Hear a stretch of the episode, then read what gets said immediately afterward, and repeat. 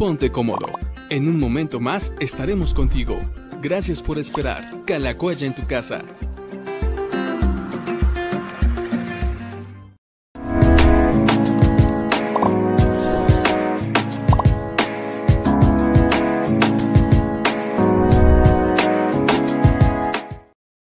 Hola amigos, bienvenidos a Diálogos con el Pastor. Hoy estamos en nuestro programa número 204. Imagínense ya 204 programas. Estamos contentos de poder eh, estar aquí hoy con ustedes en este jueves que ha estado caliente, caliente, caliente. Hace ratito estábamos como a 32 grados aquí en Calacuaya. Nos andamos asando. Eh, pero platiquen ustedes cómo están, cómo les ha ido, qué tal el calor, qué tal su Em, qué tal su semana, qué tal su tarde. Esperamos que esté todo bien. Bueno, pues em, el martes tuvimos un programa eh, muy, pues nuestro regreso, regreso a diálogos después de dos semanitas de descanso y también el pastor nos estuvo contando cómo fue su operación, qué fue lo que lo llevó a tenerla, cómo ha sido la recuperación. Entonces, hoy todavía va a estar con sus lentes del Pastor Nitor porque todavía la luz le lastima un poquito de frente, pero yo sé que lo, yo sé que, va a estar va a estar todo bien. Algunos me han preguntado y como no le lastima la luz de la computadora, la luz de la computadora no, porque sí la puede regular a tenerla muy bajita, pero una luz de frente como la que yo tengo ahorita eh, iluminándome y como la que él tiene, pues sí le puede llegar a lastimar un poquito pero, pero todo bien. Si quieren saber cómo estuvo su operación y demás, pueden regresar al programa del martes y poder ver todo lo que él nos estuvo platicando. Y ahorita él ya está listo por aquí. Hola, hola, ¿qué tal? Sí, ya, estamos aquí, ya muy bien, muy contentos. Y sí, como si apagamos la luz se ve medio opaco el asunto, entonces mejor prendemos la luz y me pongo los, los anteojos, no pasa nada. Así no nos da de frente como cuando andamos en la calle con el sol y demás. Pero todo bien, gracias a Dios. Gracias a todos una vez más por sus oraciones, porque realmente la, recuperación ha sido muy buena, muy rápida. Obviamente me sigo cuidando de no hacer esfuerzos y físicos y demás. Es increíble cómo todo toda fuerza que uno hace con el cuerpo se refleja en la zona de los ojos. Así que por esa razón, hasta por lo menos el 25 de mayo tengo prohibido correr, salir a caminar, eh, con gran paso, como cuando hace uno cardio, etcétera, etcétera, andar en bicicleta, todo ese tipo de cosas no se pueden hacer. Ya les, platicaré cómo me va cuando regresemos a la actividad normal 100%, pero estar aquí en la oficina no, no tiene ningún problema, solamente ahorita me pongo los anteojos para evitar el resplandor de, los, de las dos lámparas que tenemos aquí.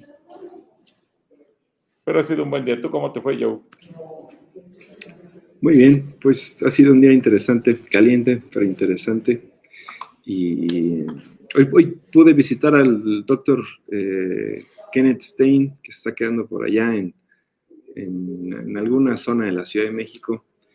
Y también había mucho tráfico para poder llegar allá. Y invertí como, como dos horas y media, yo creo. Nada más poder llegar a hablar unos cuantos minutos.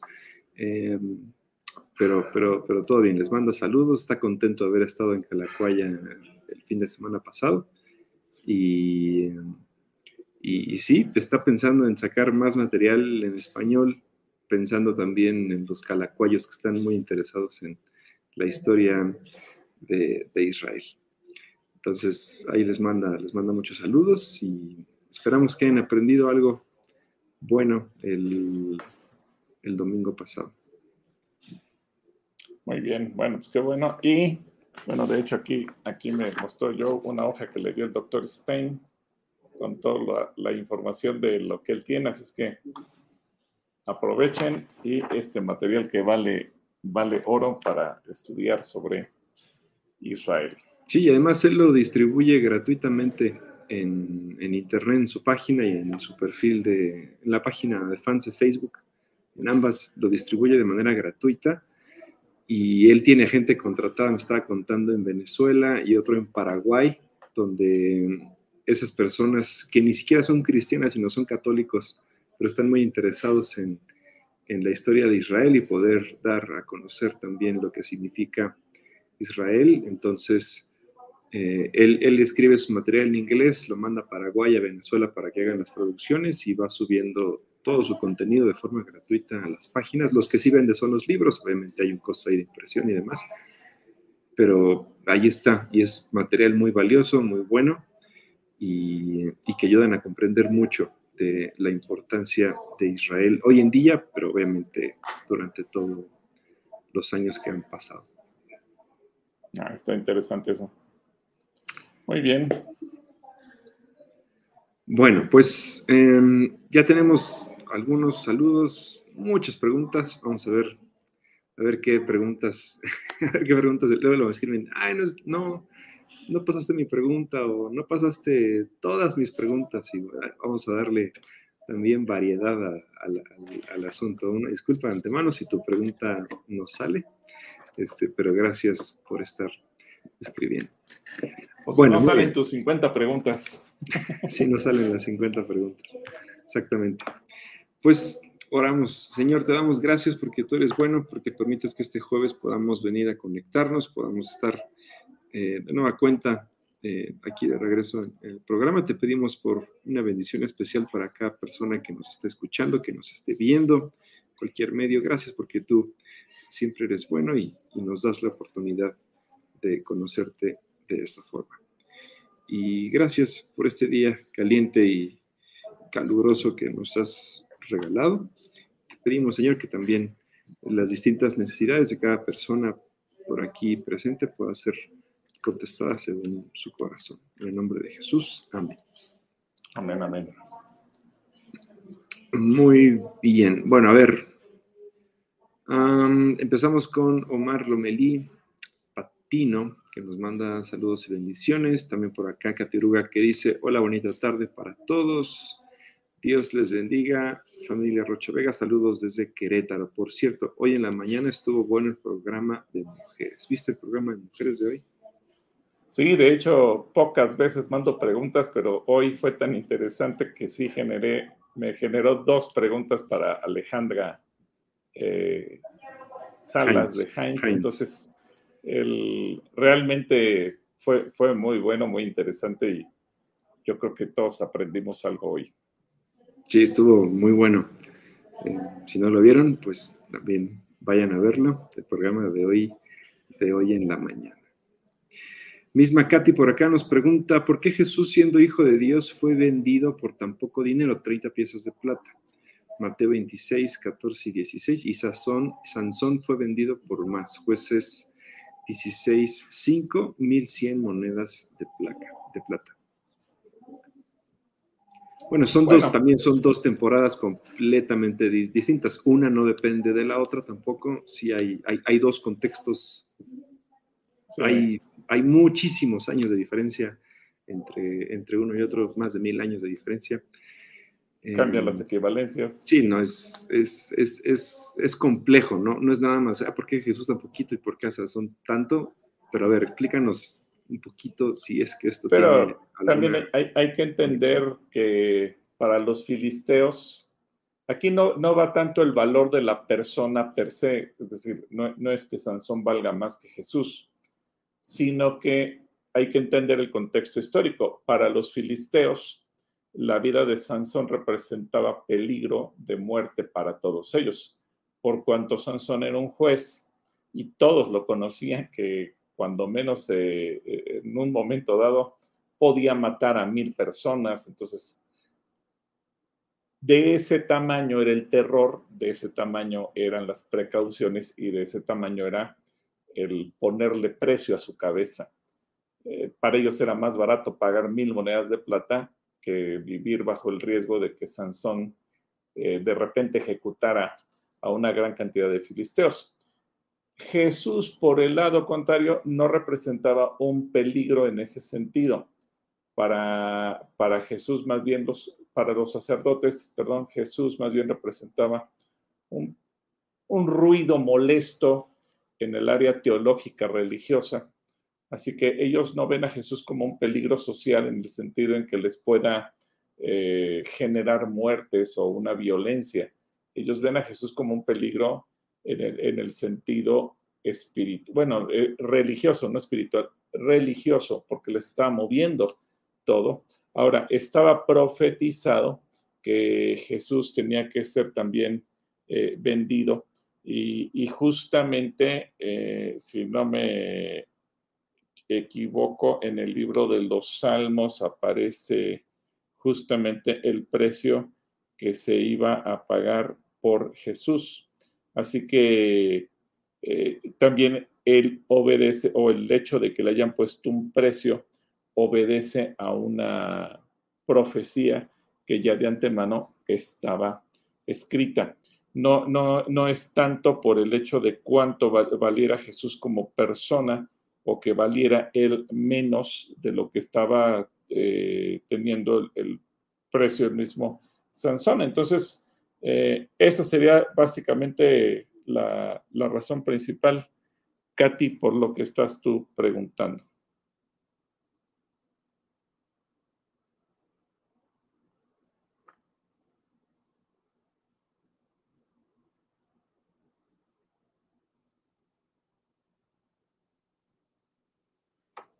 Sí. A ver, yo. perdí, creo que perdí la conexión. ¿Sí me escuchas, me ves? Sí, sí, te escuchamos. Ok. Eh, sí, lo veo un poquito retrasado. Eh, Pasamos a la siguiente pregunta. Sí. Ok, por acá. Eric Olarte nos dice: Hola, Pastir. Hola, Joel. Qué bueno que saliste bien de la operación. La gloria para Dios. Ya se fue. Sí perdimos conexión.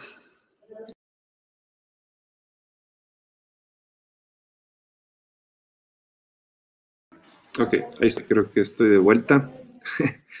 a ver. Em, bueno, gusto saludarte a Eric Olarte.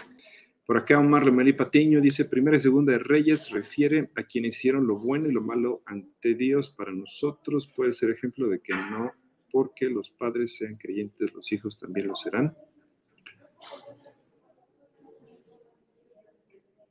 Ah, ok, ahorita lo lee. Ahorita, ahorita el pastor a ver qué piensa al respecto. Aquí.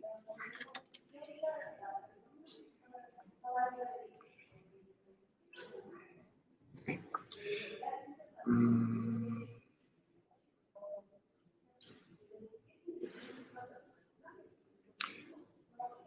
No, porque los padres sean creyentes, los hijos también lo serán. No, porque Dios es un Dios de generaciones y Dios es un Dios personal. Eh, sí, sí, no, no tendría chiste, sería como una fe heredada y Dios no quiere una fe heredada, Él quiere una relación tanto con el padre como con el abuelo, como con el hijo. Entonces, eh, Dios es un Dios generacional, Dios es un Dios de generaciones y lo que Él busca pues también es tener una relación personal con cada individuo, aunque sea su padre, y también, por eso también es bueno que los padres enseñen e instruyan a los, a los hijos, pero es una, es, es, una decisión, es una creencia, es una fe personal que no depende directamente eh, de la fe de, los padres. Ahorita a ver qué nos comenta el pastor al respecto en lo que se conecta porque tiene un poquito de problema técnico. Yo espero que me esté escuchando y me esté viendo bien. No sé si me estoy viendo bien. Déjenme monitorearlo un poquito. Si tenemos un problema con el internet, esperemos que se solucione pronto. No puedo monitorearme. Si alguien me está viendo, escuchando y me quiere escribir algo en los comentarios, también yo se los agradecería bastante. Bueno, vamos mientras en lo que me escriben, en lo que yo puedo también monitorearme. Voy a saludar a algunas personas. Por acá tenemos a Nacho Martínez desde la Ciudad de México. Creo que sí me estoy viendo bien. Sí, ok. Sí, tengo buena conexión. Sandra Carrilla me puso, gracias Sandra, muchas gracias. Si te ves, el pastor todavía no regresa. Pablo Bravo, sí, gracias, gracias, gracias. También por acá tenemos a Otoño López, a Pablo Bravo desde Cancún, yo creo que se refiere a Cancún. Eh, Mode Rodríguez, qué gusto verles. Espero que pronto sane sus ojos, Pastor Gil. Ahí va. Gracias a Dios la, la recuperación va muy bien. Mode. Um, Honoria García también por aquí. Le da gusto que el pastor esté mejor. Gilberto Díaz desde la caseta 1, nos estás mandando saludos, te mandamos un saludo. Eh, Gil, gracias, gracias por los por escribir. Ah, ¿Cómo acceder al material sobre Israel? Bueno, Sandra, el domingo pasado el, el doctor eh, Kenneth Stein eh, publicó la página de, de internet, eh, que es el CDI. Déjeme, lo busco aquí rápidamente.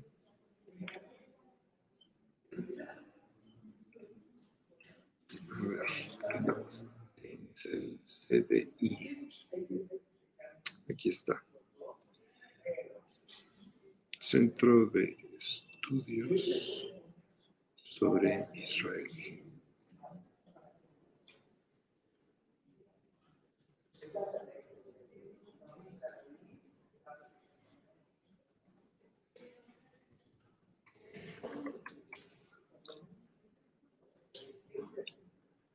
Uh, aquí está. Um, déjame comparto la pantalla para Sandra, que estaría bueno, Sandra, que de todos modos te das una vuelta a las transmisiones del domingo.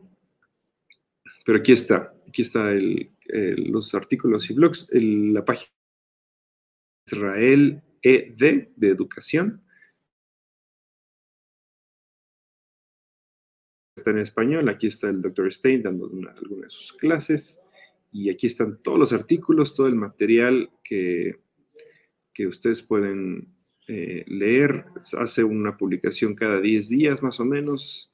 Eh, depende también las noticias que están sucediendo al momento. Él va eh, opinando sobre ellas y sigue haciendo sus investigaciones. Entonces, si tienen oportunidad, estaría, estaría bueno que pudieran seguirlo. Entonces, ahí está, Sandra.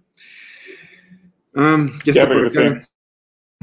Muy Algo bien. pasó con el- la, la conexión que me sacó todo. Bueno, pero ¿A aquí dónde te fuiste? ¿Por qué te fuiste?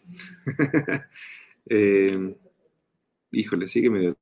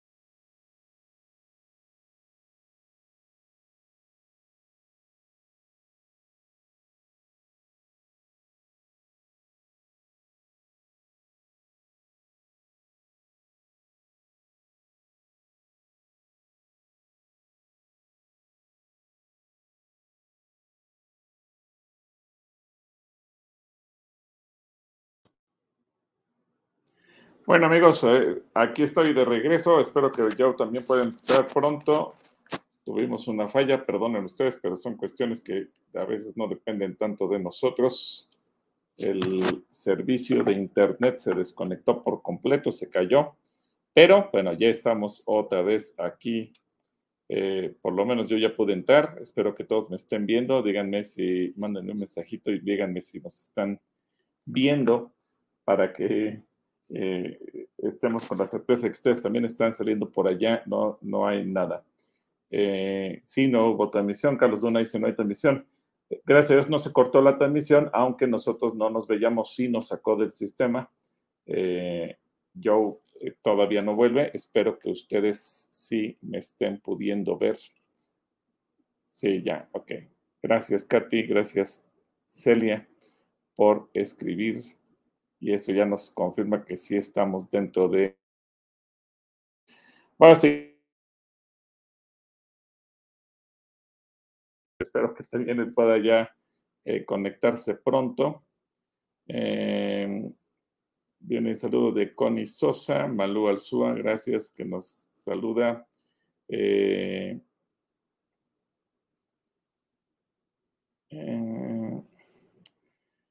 padre Sandra, Carrillo. bueno, ahorita vamos a leer las preguntas. Ya yo estaba respondiendo a la pregunta de Sandra Carrillo sobre cómo acceder al material sobre Israel. Eh, Azucena Godínez, bendiciones, eh, shalom. El tocayo también que nos manda saludos desde la caseta 2. Y Joe ya está aquí regresando, ya, ya regresó Joe, así es que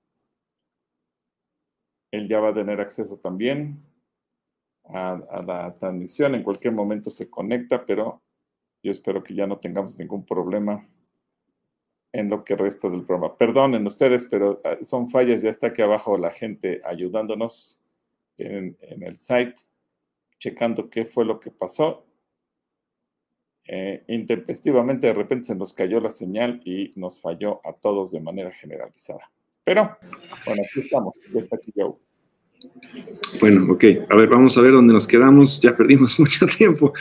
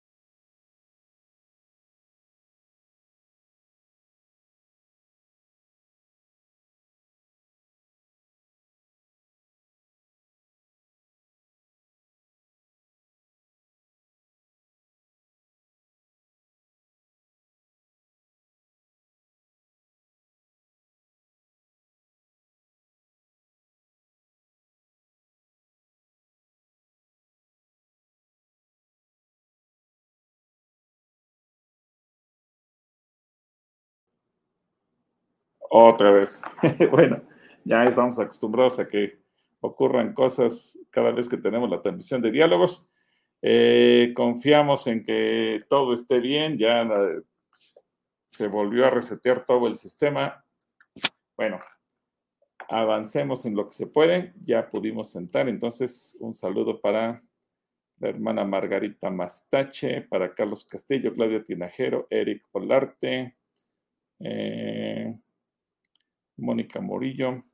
Bueno, a ver, en esta ocasión díganme, yo veo que hay un grupo de personas conectadas. Si nos ven bien, avísenos aquí en el chat para que podamos eh, estar seguros de que ustedes nos ven y escuchan sin ningún problema. Gracias a la conexión, al parecer sigue en vivo, pero ya nada más que ustedes me confirmen si nos ven y nos escuchan. Connie Sosa dice que sí, pero eso fue hace ocho minutos, así que espero que alguien más nos, nos responda ahorita para que estemos con la seguridad de que todos, todos, todos nos están viendo. Eh, bueno, a ver, Joe es el que tiene problemas, parece que en su computadora y no ha podido conectarse todavía, pero yo estoy aquí ya. Entonces, bueno, voy a continuar con las preguntas porque si no nos vamos a ir y en blanco. A ver. Eric Olarte, qué bueno que saliste bien de la operación. La gloria para Dios, gracias. En el caso de Omar, en primera y segunda de Reyes refiere a quienes hicieron lo bueno y lo malo ante Dios.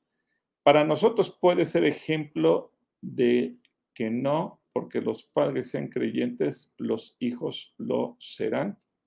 Bueno, esa es una pregunta interesante eh, que nos debe de llevar también a una reflexión a todos nosotros.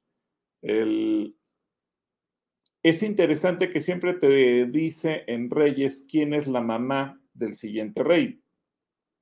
Caso específico te puede decir el, hijo de Ezequías, quién fue el que le heredó en el trono, pero también te da referencia de quién es su mamá.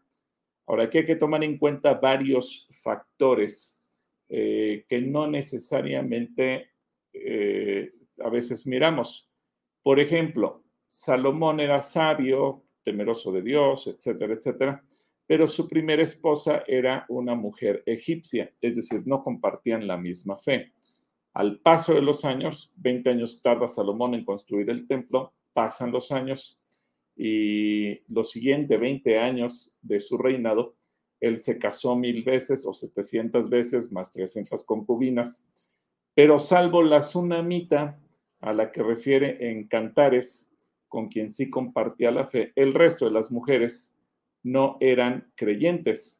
Y la madre de Roboam eh, está en el mismo tenor. Entonces, tú te puedes dar cuenta, por ejemplo, eh, en el caso específico de Roboam, eh, que nos dice, durmió Salomón con sus padres, fue sepultado y en lugar reinó Roboam, su hijo. Y eh, déjenme ver si aparece quién es hijo Salomón.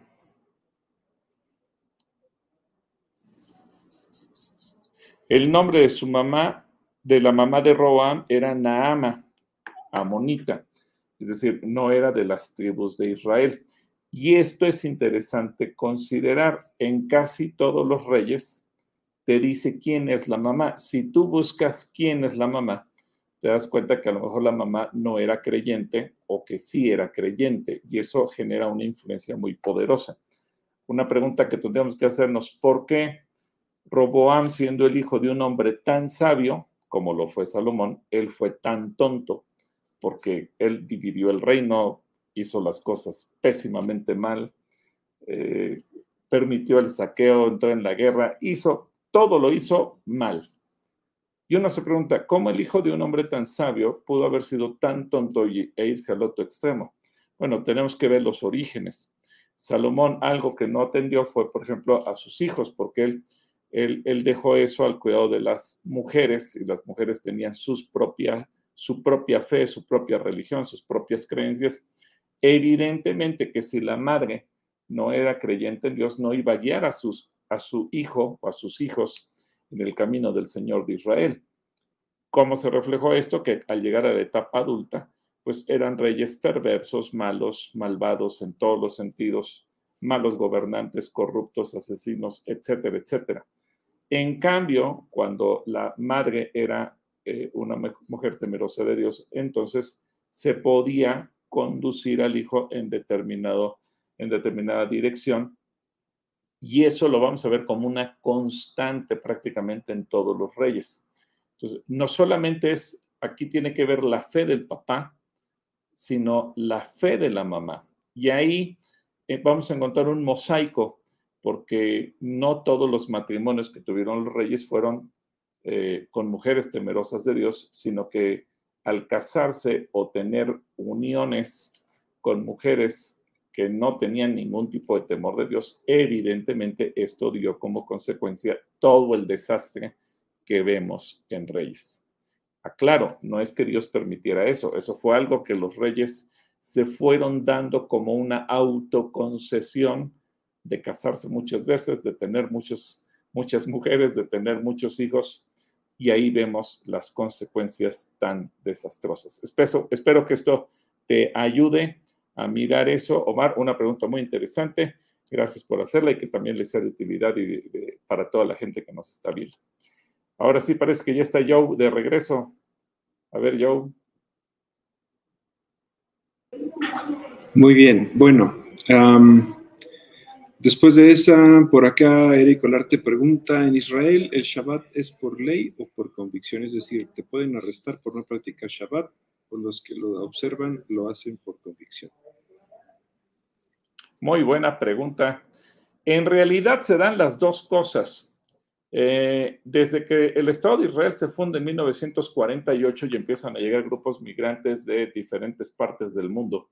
Recordemos que llegaron a Israel especialmente gente de Europa, pero también llegaron etíopes, también llegaron gente de Asia, gente de países eh, árabes, Turquía, Siria, Líbano, etcétera, Irán, eh, y hubo unos que tampoco quisieron regresar porque se sentían muy cómodos viviendo donde ya vivían. Pero entonces eso da una mezcla. Eh, y eso fue uno de los grandes desafíos a los que se encontró el gobierno del entonces primer ministro Ben Gurión. ¿Qué hacemos? Porque ellos tenían determinados principios y ellos no sabían si iban a aplicar la ley eh, hebrea de lo que conocemos como los cinco primeros libros de la ley, o si iban a dejar una determinada concesión y libertad para los que no creyeran en nada. Y eso iba a aplicar en todo. ¿Qué calendario vamos a usar? ¿El calendario hebreo o el calendario grecorromano?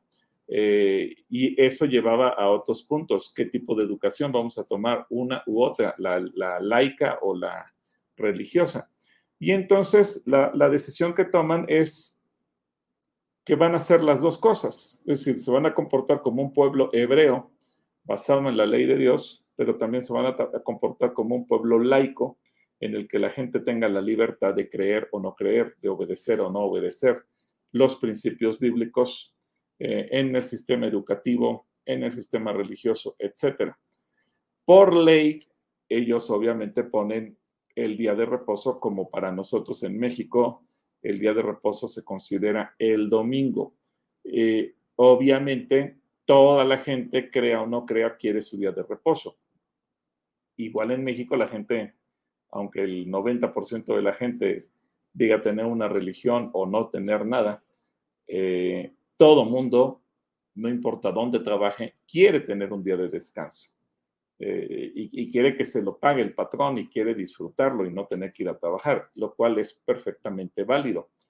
Que el día de reposo, entre paréntesis, es una de las aportaciones del pueblo judío al mundo, porque en todos los países del mundo hay día de reposo, puede ser viernes, puede ser sábado, puede ser domingo, puede ser de que cada quien lo considere en su cultura o en su país, pero los países que le dan el día de reposo a sus trabajadores, lo hacen porque esta es una aportación de la ley eh, bíblica eh, y el pueblo de Israel como portador de ese libro se lo aporta a la humanidad entera. Así que en Israel habrá quienes lo hacen de manera muy religiosa, quienes lo viven por convicción, quienes cada, eh, cada Shabbat es un una fiesta, una fiesta en grande, una fiesta donde la gente se pone muy elegante, una fiesta donde la gente disfruta, una gente donde la fiesta eh, se hace extraordinaria. A mí me gusta comparar esa fiesta o cómo la celebran ellos con lo que en México eh, hacemos, por ejemplo, en, Año Nuevo o, tal vez en Navidad, donde la gente prepara su mejor platillo, donde se reúne como familia, donde se pone sus mejores ropas, donde arregla la casa, donde todo se ve bonito para poder disfrutar.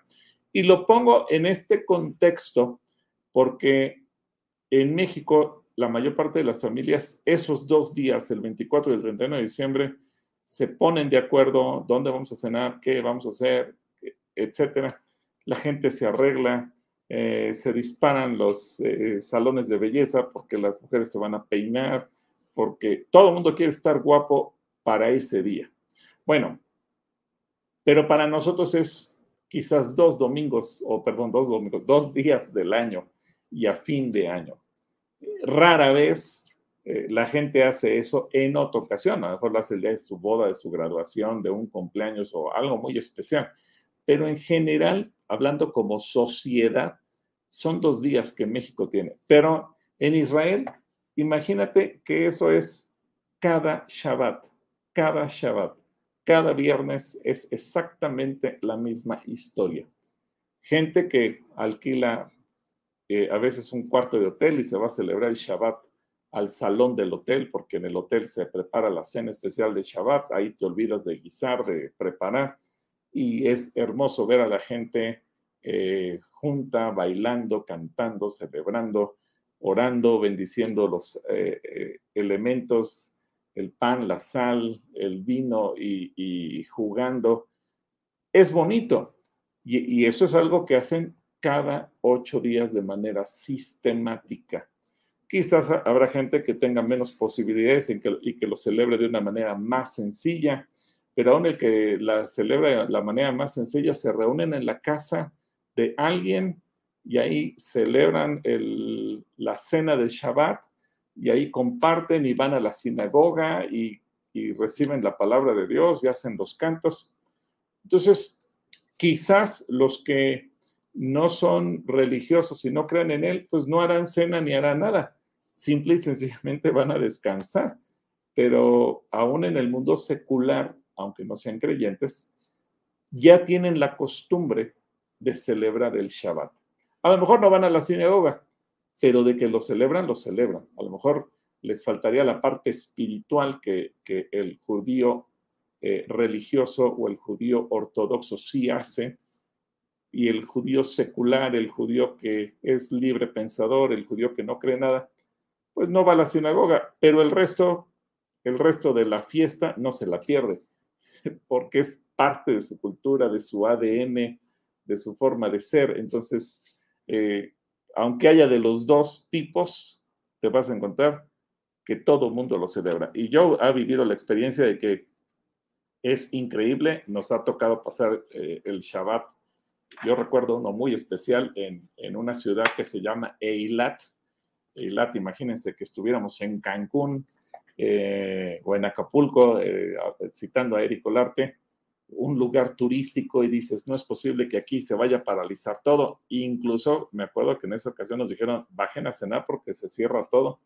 Y alguien dijo, no creo que un lugar turístico como este se den el, lugar, el lujo de cerrarlo. Bueno, a las cuatro y media en punto, todo en silencio, todo apagado, todo cerrado.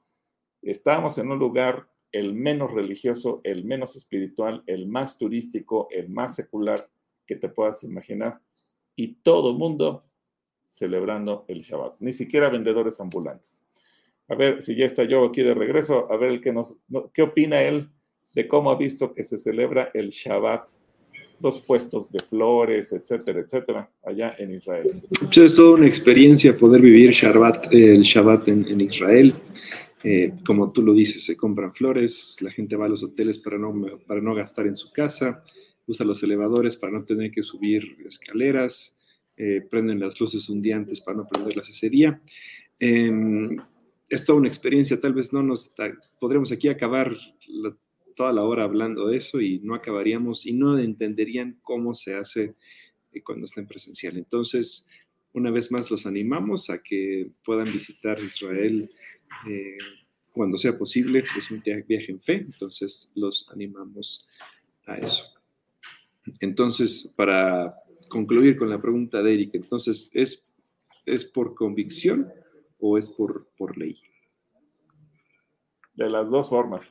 vas a encontrar el que lo hace por convicción y ahí vas a encontrar el que lo hace por la ley. Pero, pero, pero, no llegan al extremo tampoco de llegar a, arrestarte. ah, no. no. no. no, te meten en la cárcel. Porque de hecho hay gente que tiene permiso de elaborar.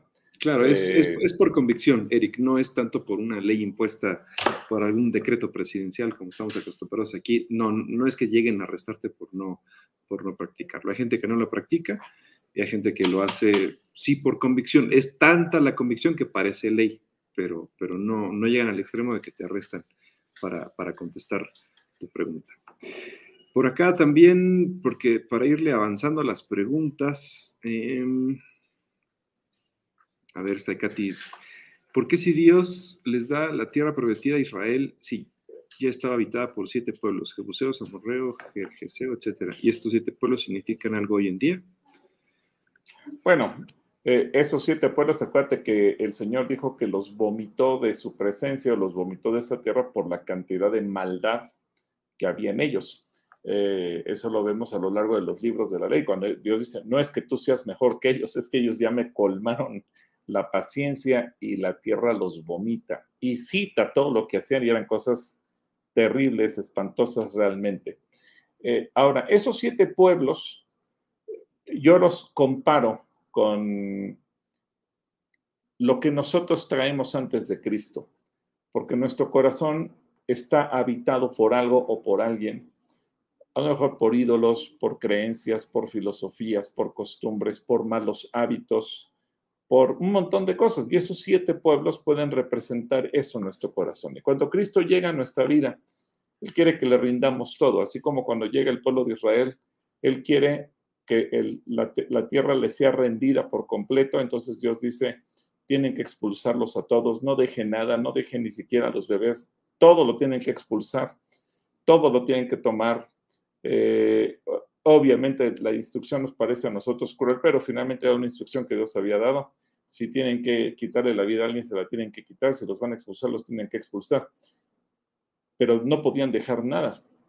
Y cuando eso llega a nuestra vida, cuando Cristo Jesús llega a nuestra vida, el Señor nos dice lo mismo. Tú tienes que sacar todo, todo lo que hay en tu corazón, todo absolutamente. No te quedes con nada no te reserves determinadas creencias, costumbres, filosofías o pensamientos a otros dioses o a otras cosas. Todo es mío. Pero a veces los seres humanos, cuando nos entregamos a Cristo, somos exactamente así.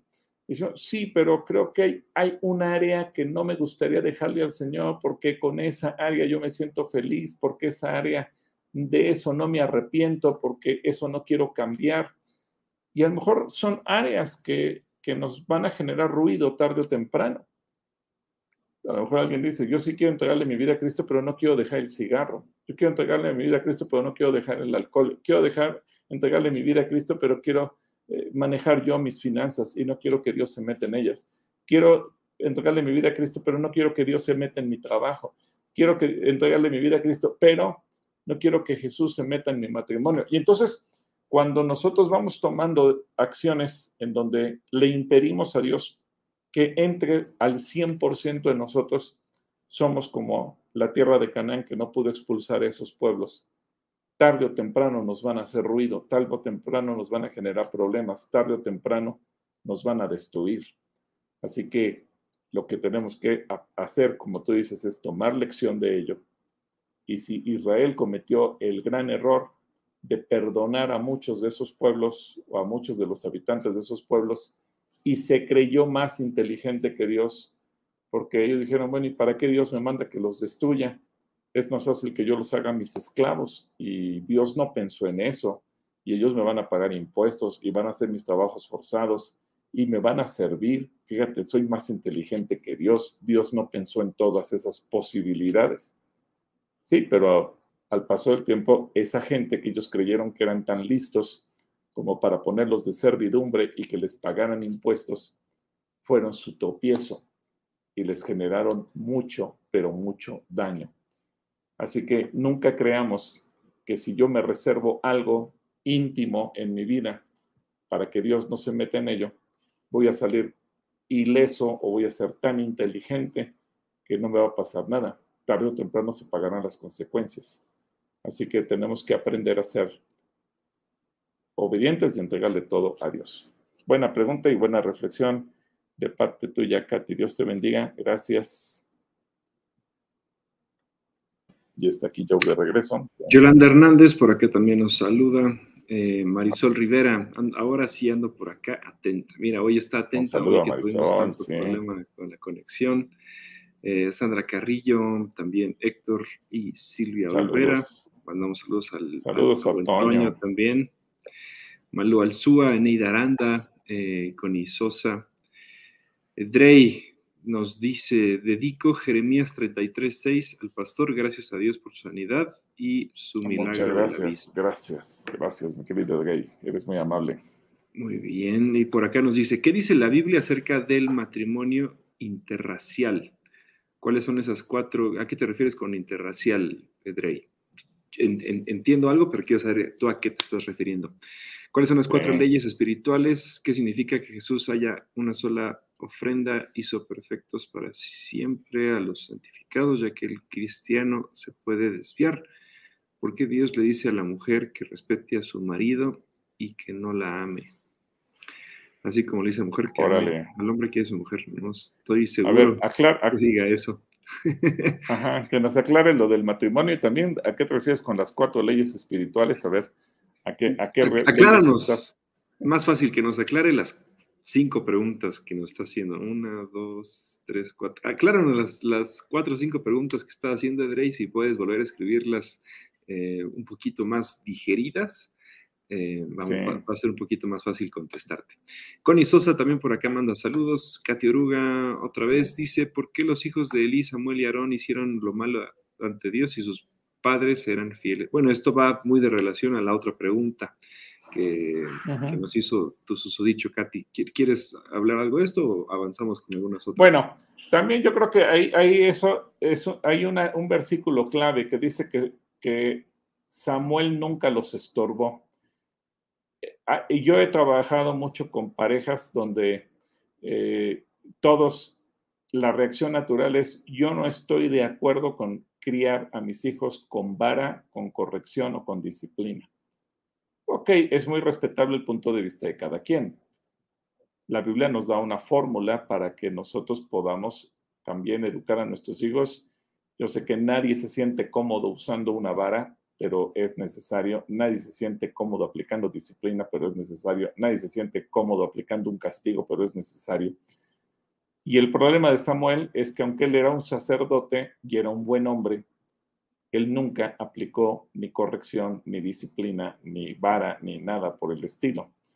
Y eso hizo que sus hijos se acostumbraran a hacer lo malo todo el tiempo.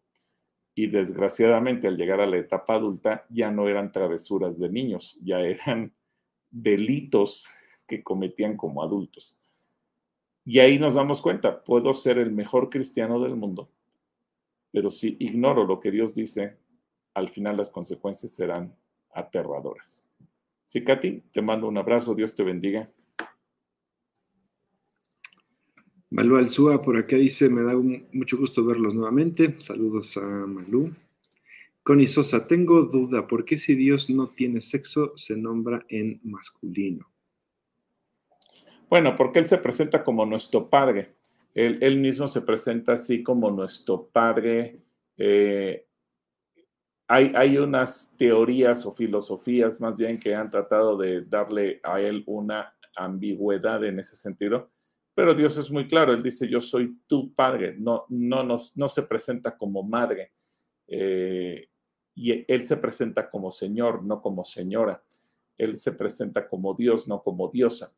Eh, entonces, en ese sentido, él mismo es el que plantea, no, esto no es una percepción humana machista de decir yo quiero ver a Dios hombre, no, Dios se presenta así. Y cuando nace, nace como Jesús, no nació como María, no nació como, como mujer.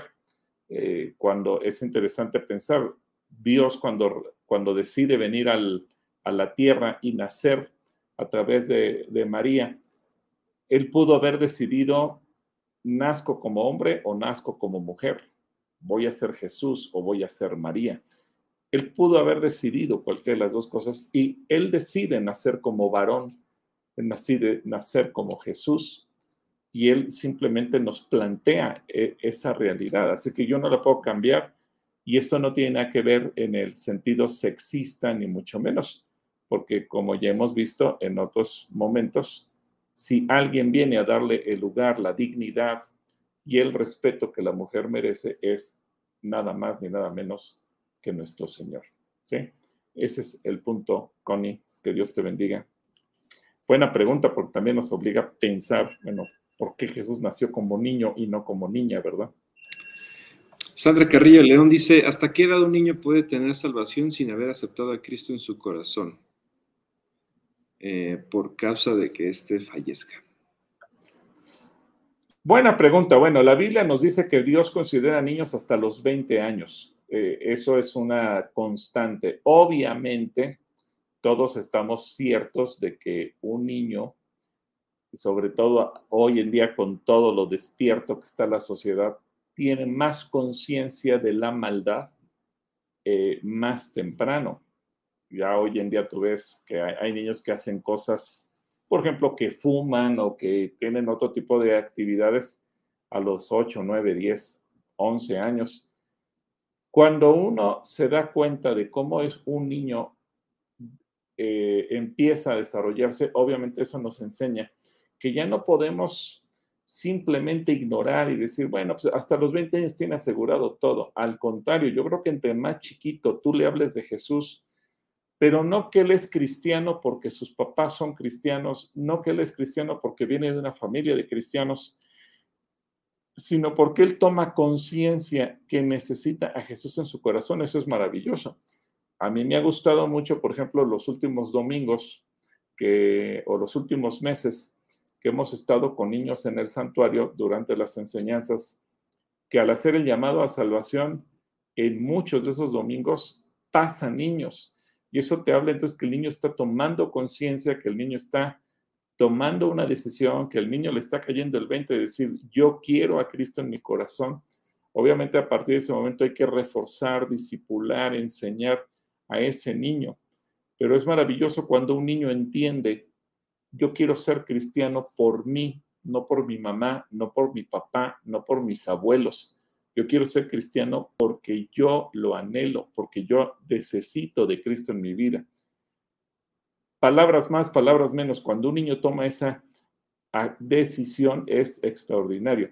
Incluso, fíjate, ha habido papás, Sandy, que, que me dicen, es que me preocupa porque yo toda mi vida eduqué a mi hijo en la fe y cómo es posible que ahorita teniendo 11, 12, 13, 14 años, la edad que sea, esté aceptando a Jesús.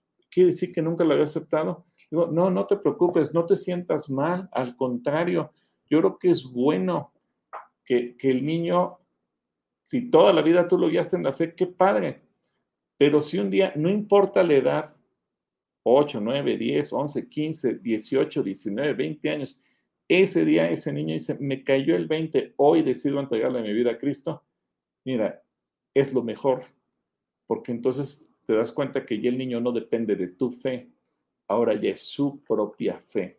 Así que es una tarea, yo creo que se tiene que ir dando de, manera simultánea, se va eh, amarrando. Por un lado es, yo lo voy guiando en la fe para que él aprenda a orar, a, a escuchar a Dios, etcétera, etcétera. Pero qué padre cuando el niño toma la decisión y dice, pero yo quiero, yo. Y cuando los jóvenes que dan gracias en sus 20 años lo dicen públicamente, si hoy llego a la mayoría de edad y a partir de hoy ya no quiero depender de la fe de mis padres, sino directamente de Jesús, maravilloso, porque entonces esa personita está entendiendo que Dios no tiene nietos, que Dios tiene hijos. Y qué bueno que como padres entendamos que yo no quiero que mis hijos dependan toda la vida de mi fe, sino que ellos desarrollen eh, su propia fe y, que ellos experimenten sus propios testimonios, su propia relación, su propia convicción de tener a Jesús. Una, una, bonita pregunta que también nos lleva a eh, pensar mucho en ello. Gracias, Andy. Dios te bendiga. Sandra Carrillo por acá, ah, bueno, ya la contestamos. Azucena Godínez manda saludos.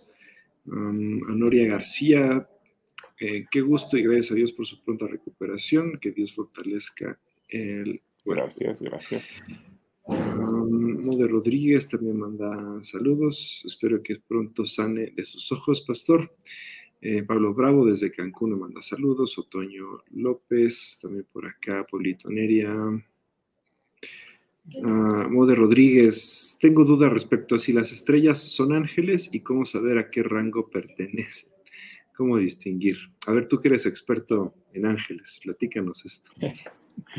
bueno, no, las estrellas pues son simplemente astros del cielo. La misma Biblia dice que Dios las creó con un propósito. Y eh, yo creo, eh, Mode y amigos todos, que a veces nos preguntamos, nos cuestionamos, ¿será que Dios creó todo eso para el ser humano? Bueno, sí, Dios creó todo eso para el ser humano, aunque nos parezca exagerado, es tanto el amor que Dios nos tiene. Los ángeles son seres espirituales que no tienen acceso al mundo físico, no tienen cuerpo, por lo tanto no podemos decir que son estrellas. Más bien a veces el peligro que hay, Mode, y eso sí hay que decirlo claro, es que muchas veces hay tendencias de, tomar figuras poéticas, filosóficas, que suenan románticas y bonitas, y por lo mismo, por cómo suenan, las tratamos de injertar en la doctrina cristiana. Pero la Biblia nos enseña que una cosa son los ángeles y otra cosa son las estrellas. Son cosas completamente diferentes eh, por romántico y bonito que suene, no, no lo podemos eh, juntar ni mezclar. Así que tenemos que tener cuidado también con ello. Creo que muchas veces esas eh, doctrinas que parecen inocuas, a la larga nos pueden desviar, ¿no? Entonces, simple y sencillamente hay que aclarar eso. Vete solamente a lo que la Biblia dice, no lo que puedan decir otro tipo de corrientes de pensamiento que traten de, decir otra cosa. Algunos dicen, bueno, es que como son los ejércitos de los cielos, queremos asumir que ese ejército de los cielos son las estrellas. No, se refiere a otra cosa completamente diferente. Las estrellas son cuerpos celestes que están ahí, que Dios creó para iluminar la noche para nosotros y que cumplen su función dentro del gran eh, universo, porque Dios todo lo hizo con sabiduría, pero nada más. ¿Sí? Que Dios te bendiga, Mode, la paz contigo. Eva Soto también por aquí nos dice, gracias a Dios ya por su sanidad. Eh, también eh, gusto en verte. Gracias Eva, saludos. Y después ya todas las pruebas que nos decían que sí se ve, no se ve, sí se ve. Marisol, oremos hermanos para que nuestro Padre permita los diálogos del pastor. Ah, sí, sí, después sí se vio, sí se vio, sí se vio voy a brincar todos el si se ve, ya se escucha, si se ve, ya se escucha.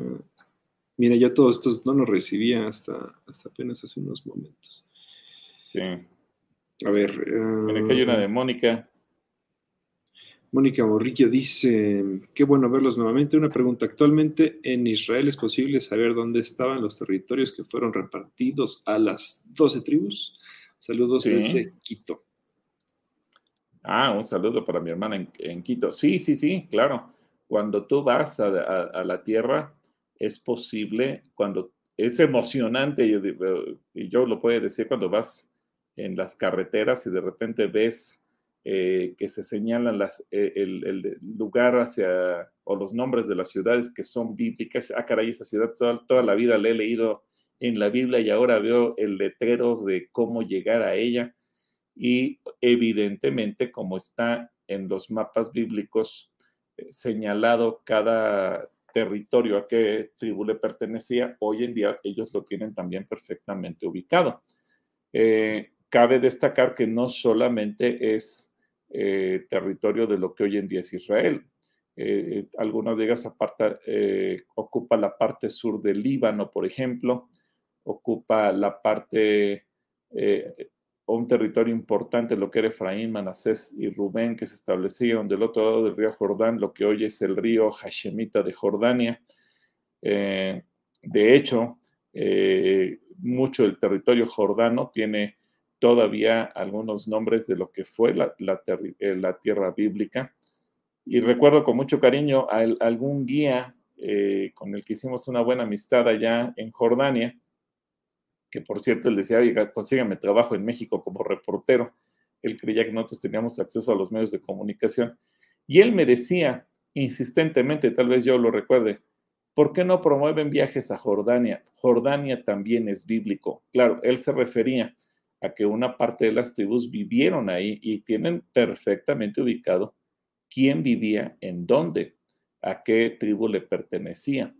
Así que si tú quieres saber en dónde estaba la tribu de Isaacar o de Zabulón de Naftalí, o etcétera, etcétera, vas a ubicarlos perfectamente a todos ellos. ¿Sí? Un saludo para mi hermana Mónica hasta Quito, allá en Ecuador. Muy bien, saludos a Ecuador. y después nos vamos. Em, me imagino que son eh, familiares. en el libro de jueces aparecen algunos versículos que hacen referencia al número 30. ¿Tiene algún significado?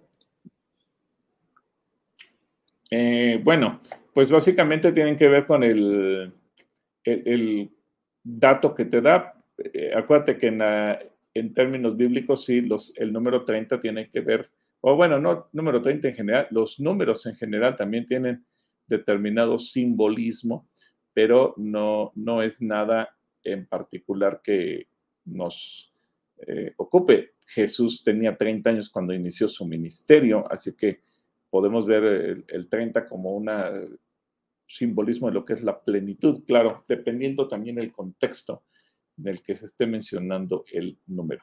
Un saludo también para Zoila. Ah, es Zoila. Saludos a Zoila.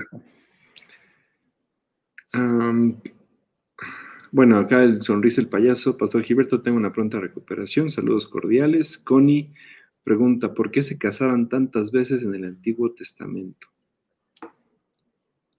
Por desobediencia. Simple y sencillamente fue desobediencia. Acuérdate que quien viene a restaurar todo es Jesús. Y eso es algo interesante, porque en Malaquías todavía el mensaje final o uno de los mensajes finales que el Señor da a su pueblo a través del profeta Malaquías, y lo menciono porque después de Malaquías vienen 400 años de silencio, uno de los mensajes finales fue la infidelidad en el matrimonio. Es algo que Dios le pesaba, que el pueblo parece que nunca entendió, que el pueblo le dio rienda suelta y se completamente se, desvió. Cuando Jesús viene a la tierra, Jesús inicia eh, su ministerio con un matrimonio, lo que conocemos ahí en el Evangelio de Juan, la boda de Caná. Eh, pero después eh, Jesús enseña sobre el matrimonio y cuando se pretenden justificar acerca de la posibilidad de divorciarse y volverse a casar, Jesús pone orden. cuando le hablan incluso de los saduceos de aquella mujer que fue viuda siete veces de siete hermanos, Jesús pone orden. Y, digamos que la historia cambia después de Jesús porque es cuando se acaba esa parte en donde se creía que no pasaba nada, que una persona podía casarse tantas veces quisiera y no pasaba nada. De por sí los frutos nunca fueron buenos. Y tú te das cuenta que desde el rey David, que es el primer registro que tenemos así de múltiples matrimonios al mismo tiempo y múltiples hijos, su vida personal, familiar, fue un caos, fue un, drama, fue un, verdadero desastre. Y de ahí en adelante todo fue igual. Y realmente todo se restituye hasta Jesús, porque Jesús viene a restaurar las cosas como eran en el original. En el original era un hombre para una mujer. Y a raíz de Jesús todo cambia y todo cambia para bien. ¿Sí? Así que la respuesta simple y sencillamente es desobediencia. Un saludo, Connie. Dios te bendiga. Por acá Maggie Mendoza también manda, Maggie Mendoza te manda saludos. Juan Carlos Muñoz Dice, enhorabuena, damos gracias a Dios por su sanidad. Bueno, te manda saludos. Lupita Gil también. Manda saludos. Esther PT. Sony AL dice, les quiero preguntar si la iglesia tiene un ministerio que ayuda a personas en situación de calle. Bueno, no hemos tenido ministerio como tal, se han tenido varios servicios, entre ellos el de Pergo Barreto, que ayudaba a las personas eh, migrantes y entre ellos también a mucha gente en situación de calle. Eh, también Carlita Díez estaba atendiendo gente en esas condiciones. Es complicado eh, por dos factores principalmente. Uno, porque la gente en situación de calle regularmente vive así voluntariamente, es, es difícil encontrar a alguien que no, no viva de esa manera. Regularmente eh, es un servicio que implica responsabilidades jurídicas y legales muy complicadas. Es decir, tú no puedes abrir un albergue y decir, me llevo a todos los que están viviendo en la calle a mi casa y ahí los voy a poner a vivir porque tú te metes en otro problema eh, jurídico muy complicado. Y eh, tiene también la, parte personal de muchos de ellos que no aceptan la ayuda tan fácilmente, sino que es un problema, digamos que multidisciplinario, porque a veces hay que resolverles el asunto de drogas, a veces hay que resolver el asunto que traen con, con alguna otra adicción o situación semejante, y eso también eh, lo complica bastante. Entonces, eh, esa es la razón. Se ha hecho, pero a medias, no se ha hecho de manera eh, absoluta o completa, por las razones que te estoy mencionando, pero de que se ha hecho, se ha hecho algún tipo de trabajo. Muy bien, eh, Alicia Garza también manda cariñosos y respetuosos abrazos para ambos y para la familia. Gracias, Alicia. También Moni dice que llegó tarde, pero que aquí está. Ofelia Palomino, Esther PT dice, la varita de la corrección sí es necesaria. Sí es necesaria. Eh, Alex Ortega, también desde Mérida, manda saludos. Eh, también María Rosy del Reiro, desde Mérida, mucha gente de Mérida hoy, con Isosa. Um, Vega dice, qué guapo eres, pateamo. Eh, Ofelia Palomino dice, Pastor, entonces la película cristiana en la cabaña no está bien porque Dios se representa como mujer. No, pero es que más bien este es un relato, no es que esté mala película. Eh, yo, este es un relato muy interesante, muy creativo eh, y que lo presenta de otra manera original, tan original que tuvo una aceptación universal en el cine yo, creo que ese tipo de esfuerzos no hay que calificarlos tanto como buenos o malos. Cuando cumple un propósito de llevar el mensaje, yo creo que tenemos que aprovecharlo al máximo, tenemos que disfrutarlo y darle gracias a Dios por gente que es tan creativa que te puede presentar el mensaje de una manera en que nadie lo rechaza. Entonces, esa película hay que entender, trata de, hacerte ver la participación de la Trinidad en tu vida, aun cuando tú no lo alcanzas a vislumbrar. No es una película teológica que pretenda llevar a cabo una enseñanza de que Dios es mujer. No, es simplemente una película que tiene un propósito de transmitir un mensaje y lo hace muy bien jugó con los elementos. Eh, yo creo que Dios no la califica en ese sentido porque no es una película que pretenda imponer una teología o una doctrina. Simple y sencillamente te está dando un mensaje y te lleva a reflexionar acerca de la presencia de la Trinidad en tu vida. Entonces, eh, ese sería el punto que yo vería en esta película, Ofe. Dios te bendiga. A mí también me pareció un acierto haber puesto a una, eh, a una actriz negrita, algo que no, no saca de contexto también. Eh, pero bueno, eso es, eh, es, otro tema. pues ya estamos sobre tiempo también. yo sé que también hoy tuvimos varias fallas técnicas, pero también estamos sobre tiempo. Tenemos algunas otras cosas que hacer más tarde. No sé si quieras ver alguna. Bueno, a ver, aquí está de ella, está de Yehu. Gracias, Yehu. Soy, soy, tu papá y por eso me ves así. eh, Sara manda saludos desde Escapotzalco. Y. Bueno, sí. Eh, yo creo que estamos listos para, para terminar. ¿Quieres? Eh, bueno, hay que, hay que decir, hay que anunciar que el próximo martes 10 de mayo no tendremos diálogos con el pastor. Ese día, ¿qué ocurre ese día, Joe? Bueno, pues es el Día de las Madres, entonces imaginamos que muchos de ustedes van a estar ocupados o ocupadas, celebrando o siendo celebradas. Entonces, no, pues no, van a tener tiempo para ver diálogos, van a estar no van a tener tiempo, nos van a dejar aquí solitos, entonces no queremos estar solitos, decidimos ese día no hacer, eh, no hacer programa, pero pues también eh, sugiere que es el día, o pasa más bien, pasa que es el día, el, cumpleaños de, de, mi mamá. Eh, Así es. Entonces, Así que nosotros tenemos doble festejo, su cumpleaños y el 10 de mayo. El 10 de mayo y su cumpleaños, es festejo doble. Entonces, no vamos, vamos a, sentarnos, a ausentarnos por aquí, no vamos a aparecernos. Nos vemos de hoy en ocho, el próximo jueves, y esperamos que estén bien, que también puedan celebrarla, eh, puedan pasarla muy bien, puedan, aunque sea, tomarse un cafecito con ellas. Eh, y sí, pues felicidades también a todas las mamás adelantado. Así es, que la pasen muy bonito todas las mamás.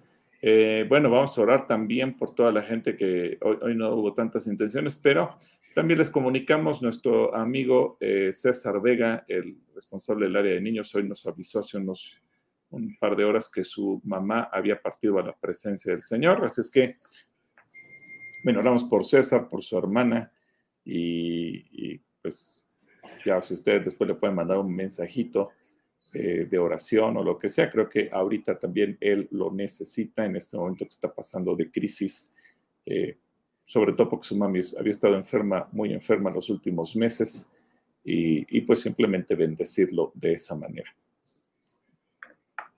Y pues Creo que es todo. Bueno, vamos a orar, Padre. Yo doy gracias por la vida de mis hermanos, por cada persona que se ha conectado, por cada comentario. Y bueno, tú, fuiste bueno porque a pesar de que falló nuestro internet, eh, la conexión no se perdió porque la gente fue paciente y esperó a que se restableciera todo. Gracias, Señor, por todo lo que hiciste. Oramos por César, por, por su corazón, por el corazón de su hermana y obviamente por toda la familia, porque para Gaby también, para Frida como su abuelita, y sabemos que todos ellos están en este momento con el dolor y confiamos en que tú pases en sus corazones, tú les ministras y tú les consuelas. Desde aquí les enviamos una palabra de bendición y, de consuelo, sabiendo que tú estás con ellos y, y que tu paz sea en cada corazón, aún de aquellos niños que han surgido preguntas o inquietudes. Sabemos que los hijos de cada uno de mis hermanos estarán experimentando tu gracia y el poder de la salvación. A ti damos la gloria y el honor en el nombre de Cristo Jesús. Amén. Amén. Muy bien, pues nos vemos entonces el próximo jueves. Amigos, les mandamos un abrazo. Pórtense bien y pues presencialmente si nos vemos aquí este, este domingo. Nos vemos. Dios les bendiga.